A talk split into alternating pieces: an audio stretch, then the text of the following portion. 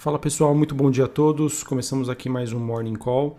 Nesta segunda-feira, dia 12 de abril, eu sou Felipe Vilegas, estrategista da Genial Investimentos.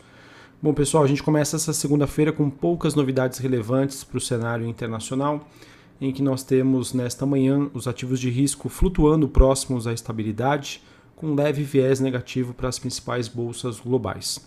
Neste momento, então, nós temos as bolsas europeias operando de maneira mista, entre altas e baixas, e os futuros de ações nos Estados Unidos apresentando aí um pregão até o momento de queda. Também tivemos um, um dia de pressão para as bolsas eh, asiáticas, com destaque para a bolsa chinesa, que ainda segue lidando com maiores intervenções governamentais nas grandes, nas grandes plataformas de tecnologia é, recentemente o país anunciou, é, no caso né, neste final de semana, uma multa de cerca de 2,8 bilhões de dólares para a Alibaba. Apesar de ser uma notícia negativa, como era um número que ainda estava sendo bastante especulado pelo mercado, a definição do mesmo pode, sem sombra de dúvida, né, ser um ponto de inflexão para que agora os investidores consigam saber exatamente quais são os potenciais prejuízos e isso possa trazer, é, trazer de certa maneira um alívio para a companhia. Nesta manhã, os rendimentos das Treasuries nos Estados Unidos caem, é, antes de uma semana que deve ser bastante agitada e acompanhada pelo mercado, já que nós teremos o leilão né, de títulos do Tesouro Americano de 3, 10 e 30 anos. Então, o mercado que tem monitorado bastante essa questão desses leilões nos Estados Unidos, tentando coletar pistas sobre eventuais é, perdas de liquidez, falta de atratividade, que isso poderia deixar o mercado de juros nos Estados Unidos ainda mais estressado. Então, vamos acompanhar essa semana aí que promete aí ser de, de informações de, e eventos bastante relevantes para os mercados no geral. Neste momento temos o petróleo subindo, cobre e níquel recuando na Bolsa de Londres e o minério de ferro é, continuando no seu movimento de recuperação lá na China, depois de notícias mostrando uma sinalização de demanda é, robusta lá pelos chineses. É, olhando para outros dados macroeconômicos, na Europa, destaque para as fortes vendas do varejo referentes aos meses de fevereiro, que apresentaram uma alta de 3% na comparação mês a mês, ou seja, fevereiro contra é, janeiro, e foi um dado que veio aí bem acima do que o mercado esperava, no caso de uma alta aí de 1,5%. É, os dados correntes, pessoal, ainda seguem bastante voláteis, é bastante difícil a leitura diante da região que ainda sofre com vários lockdowns, mas ah, não deixa de ser um número é, positivo e que pode reforçar essa expectativa mais otimista para o investidor assim que as campanhas de vacinação forem melhor endereçadas. É, para finalizar, pessoal, queria compartilhar aqui com vocês. Foi um estudo que foi divulgado na semana passada, acho que se não me engano foi na sexta-feira, pelo Bank of America, o BOFA. Ele diz que o Federal Reserve, o Fed, Banco Central Americano, ele começará a sinalizar uma diminuição do programa de relaxamento quantitativo, né, o quantitative easing, no final deste ano, no final de 2021, e começar a reduzir as recompras de ativos a partir do início de 2022. Tá bom? Essa é a expectativa. E por que, que isso é importante, pessoal? Todos sabem que é, o que está mantendo os preços dos ativos nos atuais níveis é a expectativa de manutenção desses programas de recompras né, de títulos é, pelo Banco Central americano. Tá? A qualquer sinalização que isso possa ser antecipado ou prorrogado, isso pode mexer com, com os preços dos mesmos. Tá? Então, se nós temos já uma informação dentro dessa expectativa, dessa janela de atuação é, pelo Bank of America, isso já mostra que em partes isso já está precificado, isso já está nos preços dos ativos. Então vamos acompanhar novidades aí referentes a esse tema que é um dos mais importantes envolvendo o cenário para 2021. Falando sobre a agenda da semana a nível internacional, como eu já disse para vocês, ela deve ser bastante agitada. Nós que teremos o início da temporada de resultados corporativos trimestrais nos Estados Unidos e, como de praxe, sempre começam com os dados do setor bancário. No campo econômico, foco amanhã no CPI, os dados de inflação americana, ele que deve trazer uma atenção do mercado após os dados dos preços aos produtores que foi divulgado na semana passada e acabou surpreendendo o mercado. Nós também teremos nessa semana a China divulgando a sua balança comercial referente ao mês de março, que sai entre hoje e amanhã, e o PIB chinês, que será divulgado entre quinta e sexta-feira desta semana. Beleza? Então, uma, como eu já disse, né, uma semana bastante agitada em termos de dados macroeconômicos, início da temporada de balanços. É, a gente também tem a expectativa é, de, de que o presidente do Banco Central Americano, Powell, discurse também essa semana. O mercado, como eu já sempre digo para vocês, sempre monitorando esses dados, além, claro, dos leilões do Tesouro lá nos Estados Unidos.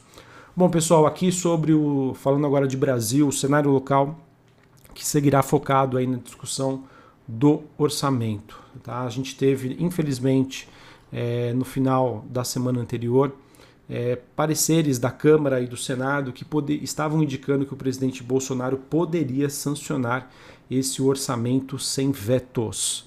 Se isso acontecesse, se isso acontecer, será muito ruim, tá? Então, novamente, essa novela do orçamento continua nesta semana.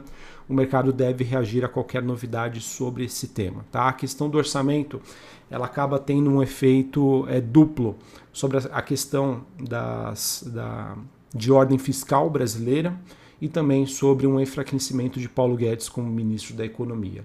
Então, esse é um tema super relevante e que, mais uma vez, sim, fará bastante preço aqui no mercado a depender da sua definição. É, a gente também tem as questões da pandemia, tá, em que nós temos sinais sim de melhoras em algumas das regiões aqui do Brasil, é, tanto no número de casos quanto internações, mas infelizmente o número de óbitos ainda segue bastante elevado. Então, é, isso mostra aí que uma reabertura das economias de maneira prematura poderia dificultar também é, a, a questão aí sobre é, a situação que nós estamos passando. É, um tema super delicado, continua no nosso radar, mas eu vejo que as campanhas de vacinação estão sim acelerando. Isso pode trazer um alívio aí, quem sabe, até o final de abril, começo de maio, que é o que eu acredito que esteja já precificado pelo mercado. Sobre as decisões de Brasília essa semana, pessoal, nós teremos na próxima quarta-feira o STF julgando os recursos contra a decisão do ministro Edson Fachin de anular as condenações do ex-presidente Lula. Serão então analisados os recursos apresentados pela Procuradoria-Geral da República, PGR, e pela defesa de, de Lula. A PGR que tenta derrubar a decisão individual do Faquin e reestabelecer as condenações, e com isso a inegibilidade do ex-presidente eh, Luiz Inácio Lula da Silva.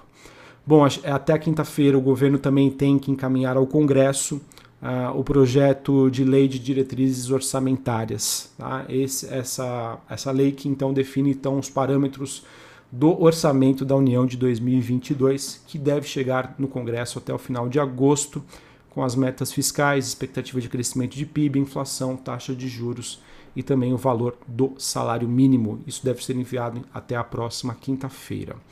Uh, também nós temos no Senado Rodrigo Pacheco devendo fazer a leitura do requerimento da criação da CPI da pandemia. Expectativa então que aconteça amanhã, terça-feira. Esse requerimento que foi proposto em fevereiro pelo senador é, Randolph Rodrigues é, é, que foi também assinado por mais 32 senadores, cinco a mais do que o necessário para a abertura de uma CPI é, em que o governo deve tentar uma articulação para retirada de assinaturas e evitar a mesma. Tá? Rodrigo Pacheco, que estava segurando, né, entre aspas, a criação dessa CPI por avaliar que não seria um momento ideal, mas o ministro do STF, Luiz Roberto Barroso, acabou concedendo a liminar de determinação dessa instalação na quarta-feira passada. É, o plenário do Supremo também deve julgar essa questão. Essa questão, esse também, pessoal, é um tema que a gente deve monitorar tá? sem sombra de dúvida. É, é, um, é um tema que causa atrito entre os três poderes e isso é tudo que o Brasil, digamos, não precisa neste momento. Tá? Em que a gente tem várias questões ainda que precisam é, ser levantadas, seguir adiante. Tá? Essa questão, então, do orçamento, da CPI, das vacinações, tudo isso, pessoal, acaba sem sombra de dúvida afastando os investidores. Então, é, são temas aí super importantes e que vão fazer aí preço no nosso mercado. Para a gente finalizar aqui e falar sobre o noticiário corporativo, é, nós tivemos a Alupar anunciando uma oferta pública de distribuição secundária no qual os acionistas do Fundo de Investimentos do Fundo de Garantia de Tempo e Serviço, né, o FI, FGTS, será o vendedor de mais ou menos 35 milhões de units. Essas ofer essa oferta que vai ter esforços restritos até a definição da mesma, pessoal, como, como nós temos, entre aspas, né, um grande acionista saindo da ação, isso pode gerar uma pressão sobre o papel da Alupar. A B3, que divulgou seus dados operacionais referentes ao mês de março, em que apresentou uma movimentação média diária no mercado à vista de ações em torno de 36,8 bilhões de reais, uma alta de 12% em comparação com o mesmo período do ano passado. O número de investidores ficou bem próximo aí de 3,6 milhões de investidores.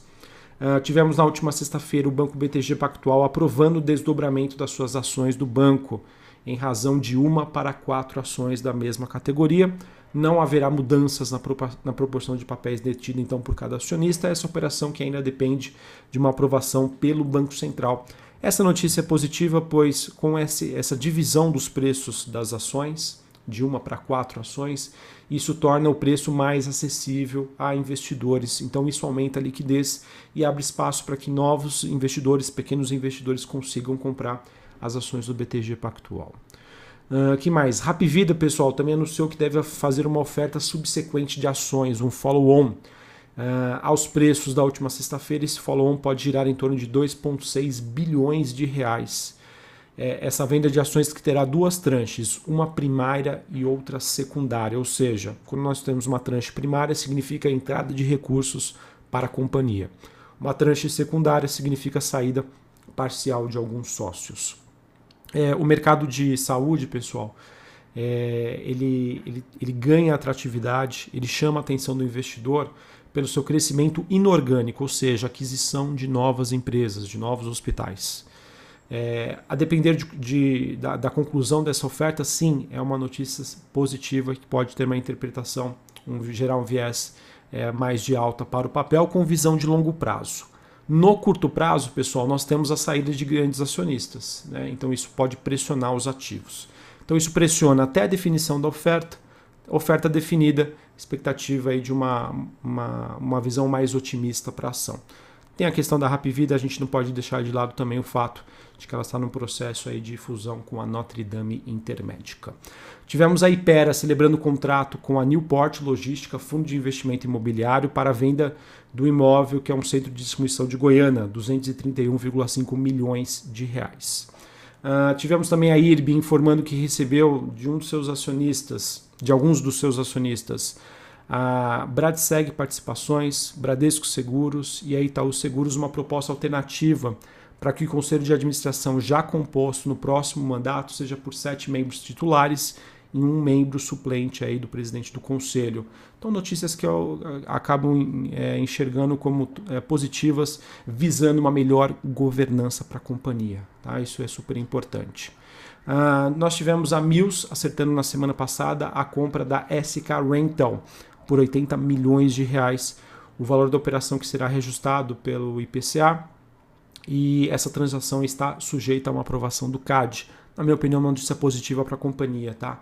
A Mills, pessoal, que é uma empresa que, digamos, podemos dizer assim, que ela é uma empresa de construção civil, mais, mais ligada a obras de infraestrutura, rodovias, pontes, entre outros é, é uma, uma empresa que me agrada bastante, gosto bastante da tese de investimentos dela. Uma empresa super volátil, depende de crescimento Brasil, uh, mas é uma empresa aí que está fazendo a sua lição de casa e com essa aquisição pode trazer um viés ainda mais positivo para a companhia.